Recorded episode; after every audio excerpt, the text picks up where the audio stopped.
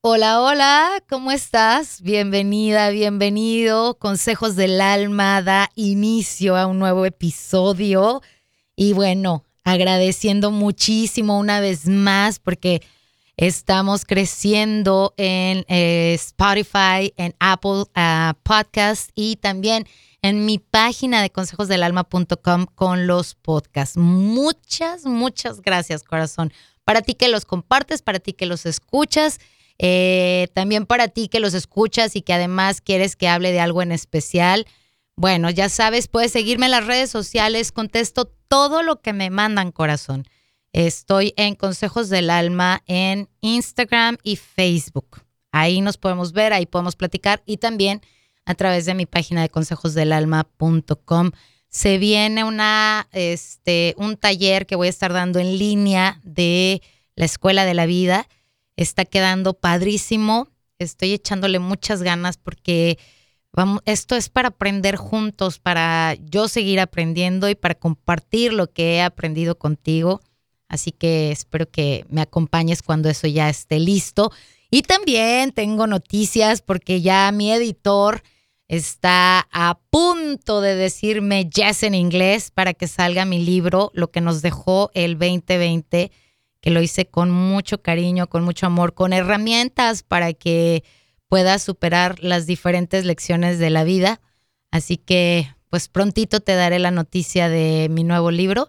Y bueno, pues el día de hoy voy a hablar de mi relación con Dios, cómo veo yo a Dios te lo dije la semana pasada, me lo pidieron muchísimo y no sé por qué les da curiosidad de cómo veo yo a Dios, pero, pero me imagino por dónde va la cosa. Eh, y sin especular y sin poner palabras en las personas que me pidieron este tema, este, creo que si me sigues en las redes sociales, pues medio ves que creo en Dios, en la energía, el universo, en Buda y, pues sí, vamos, vamos a empezar desde el principio, corazón.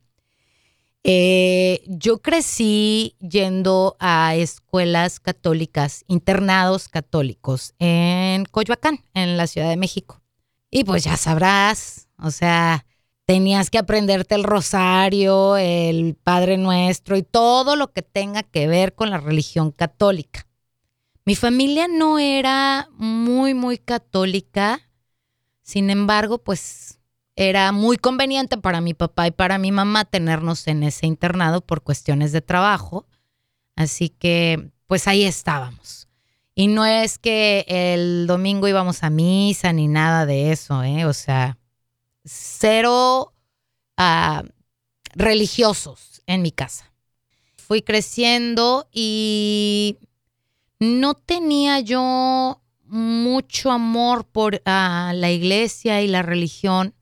Eh, sin embargo, cuando ya viví en Guadalajara, pues ya era como, e, es, viviendo en Guadalajara ya era como un momento de establecer nuestras vidas, porque anduvimos de nómadas toda la vida, mi familia y yo. Conocimos gran parte de este, la República Mexicana porque nos cambiamos de casa como cambiarse de chones.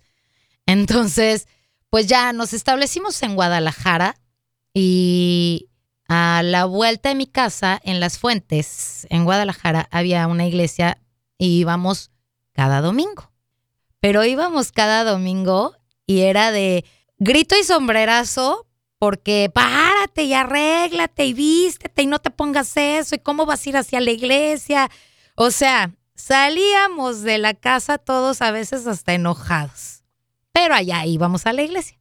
Salíamos de la iglesia y pues también, ya sabrás, la criticadera fuera, escuchando a la gente hablar de la gente.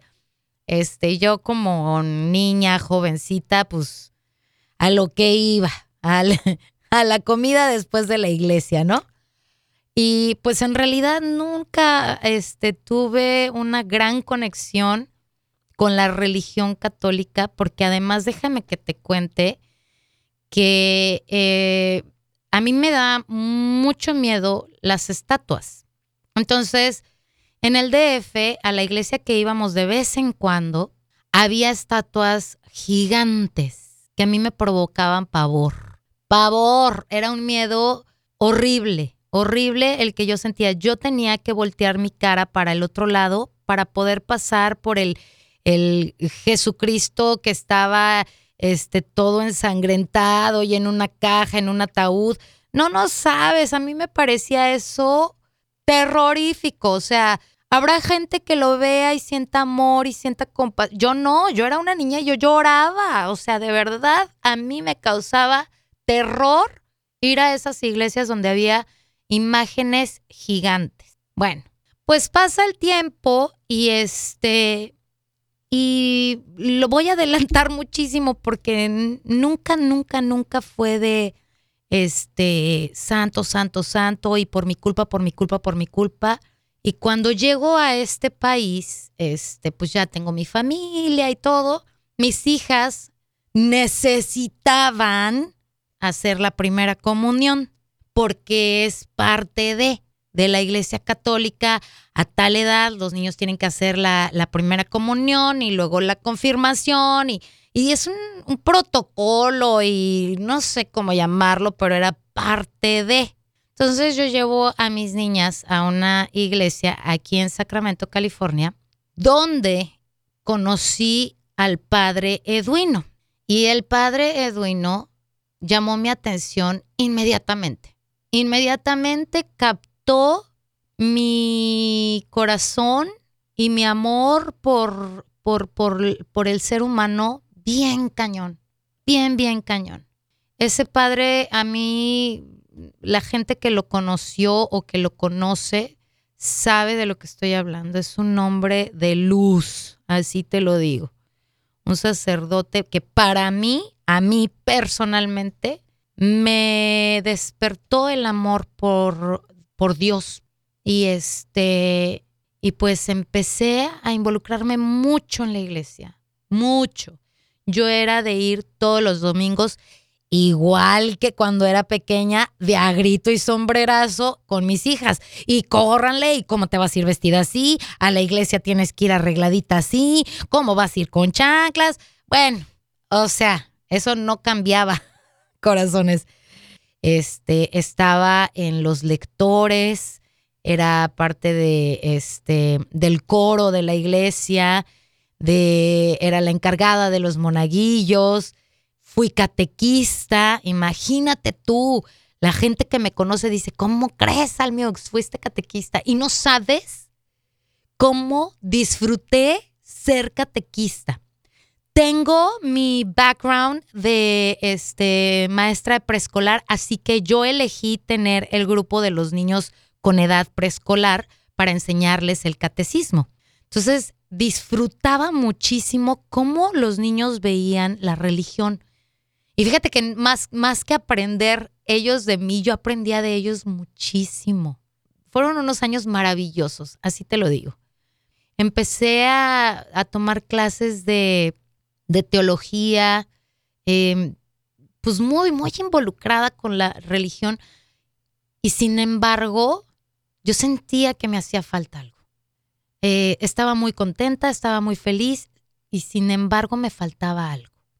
Y empecé a visitar diferentes iglesias, la iglesia cristiana, la iglesia cristiana evangelista, este, la iglesia de los budistas, la iglesia de los japoneses que tienen una, una religión muy linda también. Eh, varias, varias, varias religiones. Y no porque yo dudara de Dios. Eso sí, eso sí lo tengo que decir.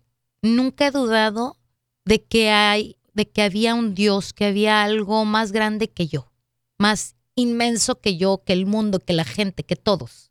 Y en esa búsqueda yo encontré mucha similitud de entre las religiones, pero había momentos de mi vida en el que yo ya sentía algo muy especial, muy, muy especial.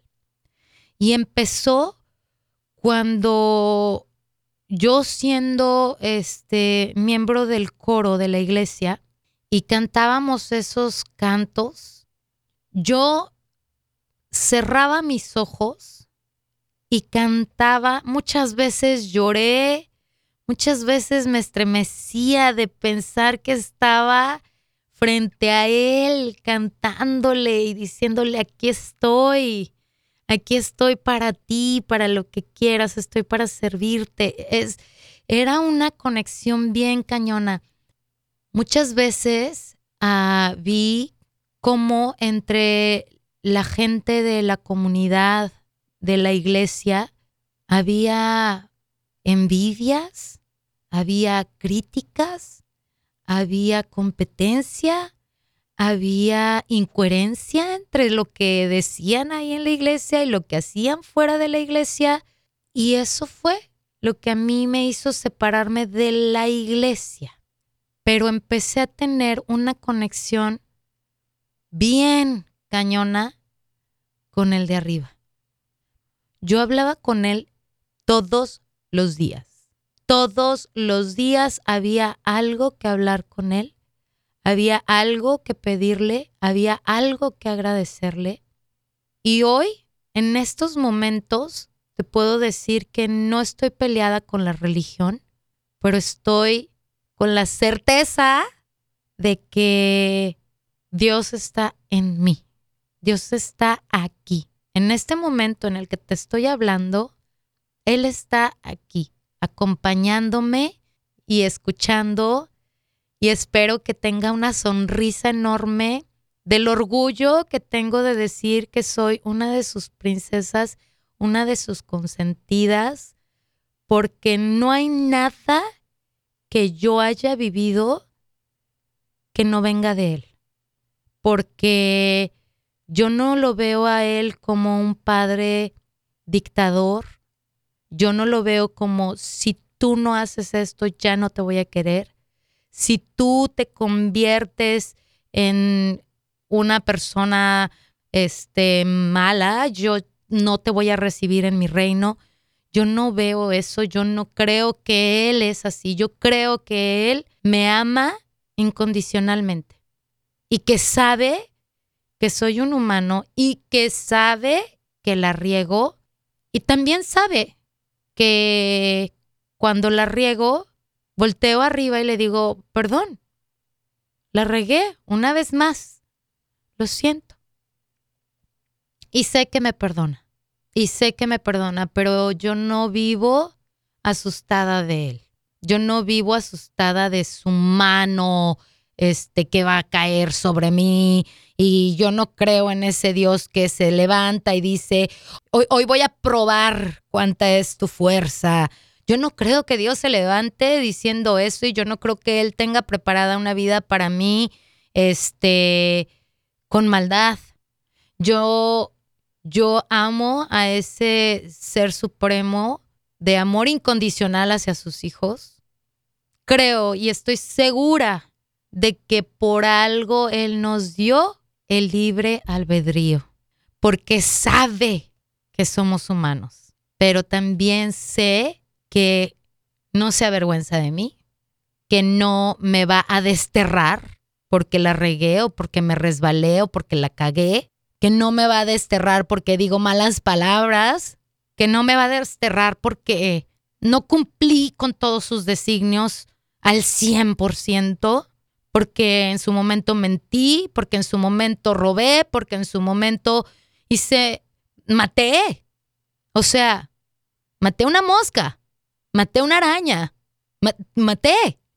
Pero no, siento que en la religión es un pick and choose muy conveniente para la gente, porque siento que vivimos con temor de Dios dentro de la religión, porque yo también lo viví así.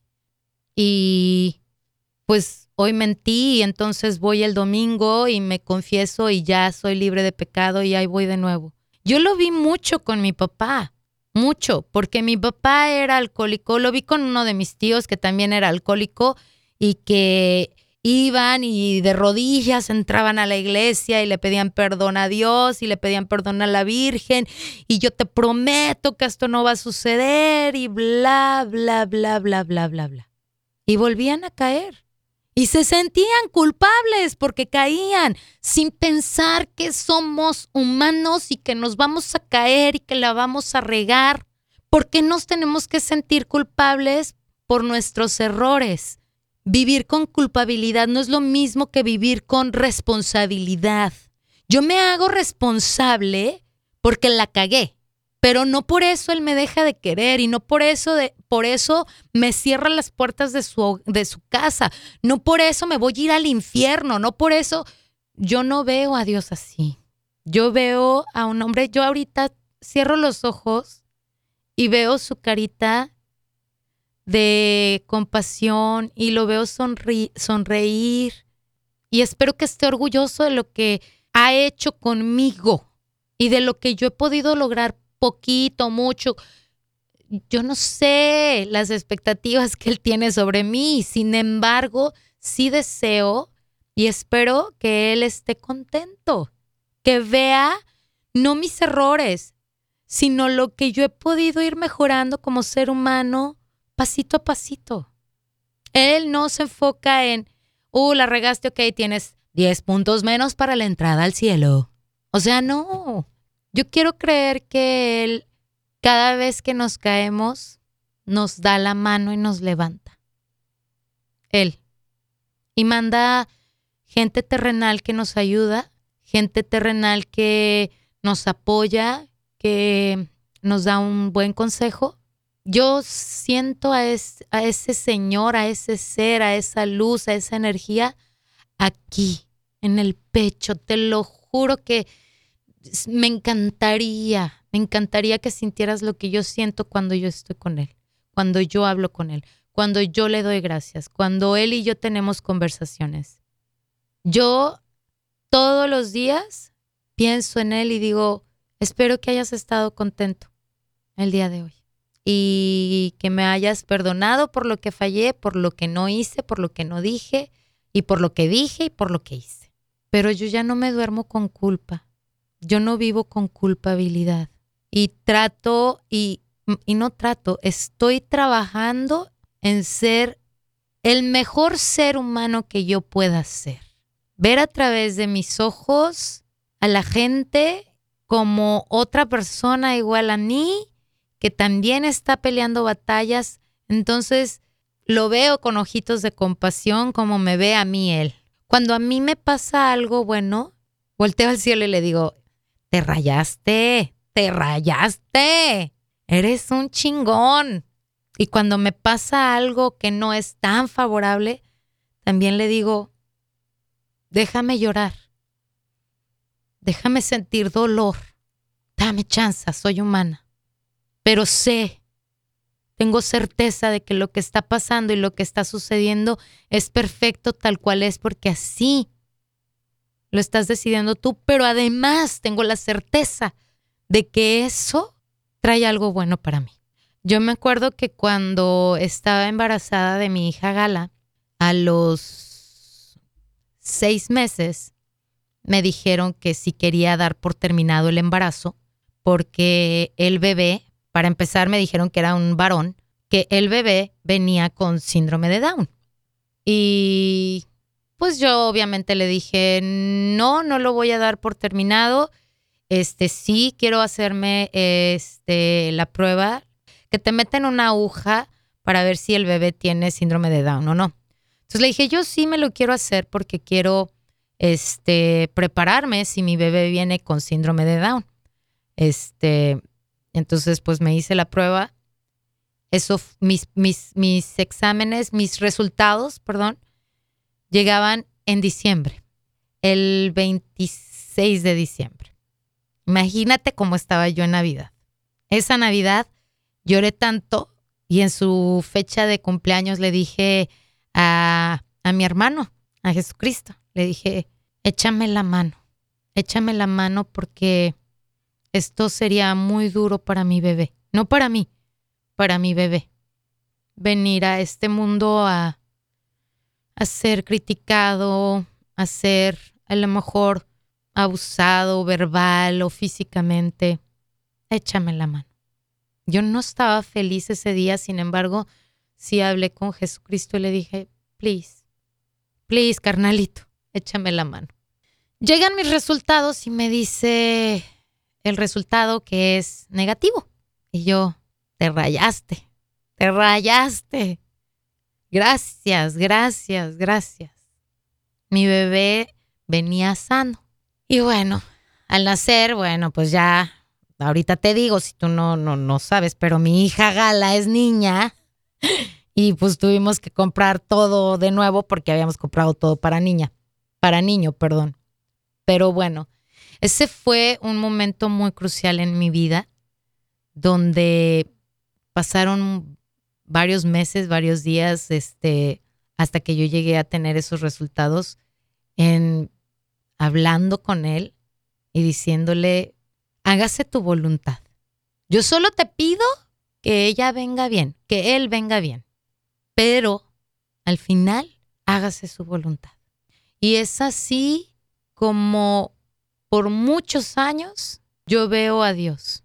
Yo te pido una manzana, papá Dios, pero si tú quieres darme un melón o una sandía, que se haga tu voluntad. Yo sí le pido mucho a Dios muchas cosas, pero siempre pensando en que cualquier cosa que Él decida para mí, va a estar bien y va a estar en armonía con él, conmigo, con el universo, como tiene que ser. Yo veo a mucha gente peleada con él porque pide cosas como, por ejemplo, personas que se están muriendo sus familiares por algo, por un cáncer terminal, por una enfermedad terminal. Y le piden a Dios, no te lo lleves, déjalo, por favor.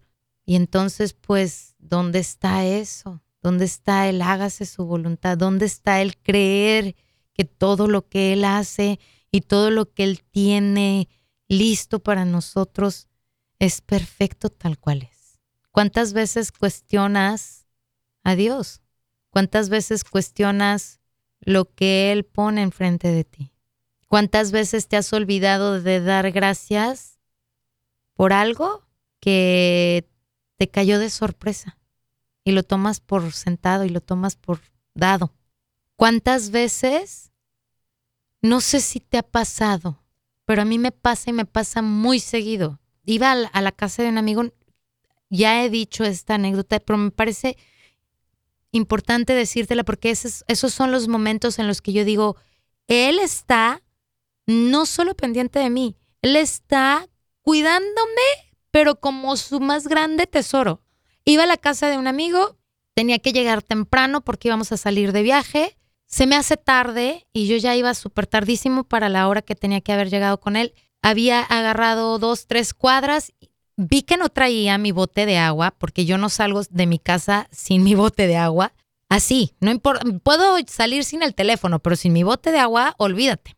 Entonces me regreso a la casa por esas tres, cuatro cuadras y cuando vuelvo a retomar mi camino, veo que hay un accidente de cuatro o cinco coches.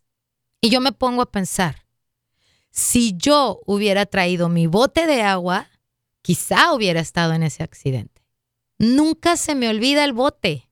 Entonces yo pienso y yo siento el relájate.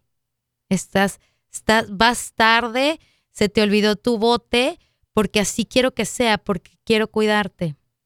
Y como ese, ese ejemplo, muchos más. Que cómo veo yo a Dios como un hombre que me ama, que me quiere, que me protege, independientemente de si ciertas circunstancias yo las veo como no favorables en ese momento. Yo lo veo como un hombre compasivo, como un hombre lleno de amor por sus hijos, como un hombre que aplaude cada progreso que doy, cada progreso que damos sus hijos. Lo veo como nuestro porrista más grande. Cuando eh, ves dinero y, y, estás chiquillo, ¿no? Y que te lo quieres robar y no te lo robas y lo dejas ahí entonces él se pone feliz y dice, ¡yay! Ese es mi hijo o esa es mi hija. Así lo veo yo. yo lo veo como que muchas veces quita piedras de nuestro camino. Yo lo veo como, como un hombre que desde, desde todo el día, todas esas 24 horas, tiene sus ojos puestos sobre sus hijos, sobre cada uno de nosotros. Pero ¿sabes dónde está? Aquí. Dentro de cada uno de nosotros se encuentra ese ser. Yo no le tengo miedo. Yo no tengo miedo de su mano feroz y, y que va. No, yo no creo en ese Dios. Yo me rehuso a creer en ese Dios. Así que si tú alguna vez has cuestionado cuál es tu relación con Dios, realmente ponte a pensar en todas las veces que le dijiste, ¿por qué a mí Dios? Regresa a esos momentos. Y entonces, hoy, si eso fue hace dos, tres años, vente al tiempo de hoy, a hoy, ahorita, aquí y ahora. Y dime si no, ese momento donde dijiste, ¿por qué a mí Dios? ha traído un gran aprendizaje a tu vida. Ha traído algo bueno a tu vida. Has podido decir, ahora entiendo por qué viví eso hace dos o tres años. Eso significa que tendríamos que confiar en Él. Tendríamos que tener certeza de su amor por nosotros, certeza de que Él está con nosotros, certeza de que lo que estamos viviendo es porque así debe de ser, en perfección divina.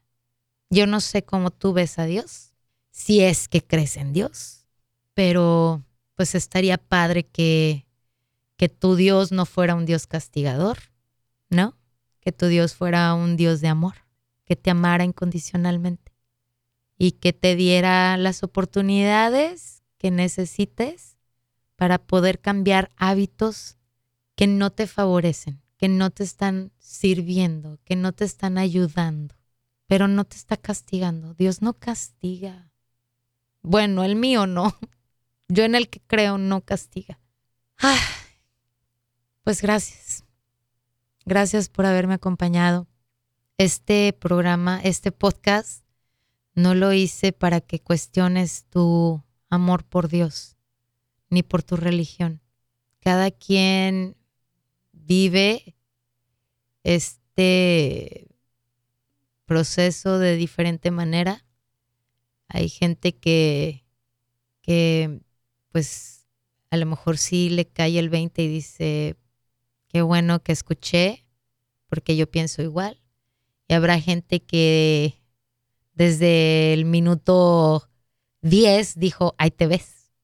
Pero pues es así, es así como veo yo a papá Dios. ¿Y tú cómo lo ves? Esa es la pregunta del millón. ¿Cómo crees que Él te ve a ti? ¿Por qué crees que estás aquí? ¿Crees que todo lo que te pasa viene de Él? Con esas preguntas te dejo, pero estoy llena de amor porque sé que está aquí y me está acompañando. Gracias, gracias, gracias por haberme escuchado. Si quieres seguir platicando de este tema, si quieres decirme algo, ya sabes, me encuentras en Consejos del Alma en Instagram y en Facebook y en consejosdelalma.com. Tenemos cita la próxima semana para un episodio más de Consejos del Alma. Yo soy tu amiga Alma García. Donde quiera que te encuentres, te mando mucho amor, mucha luz y muchos besos. Hasta la próxima.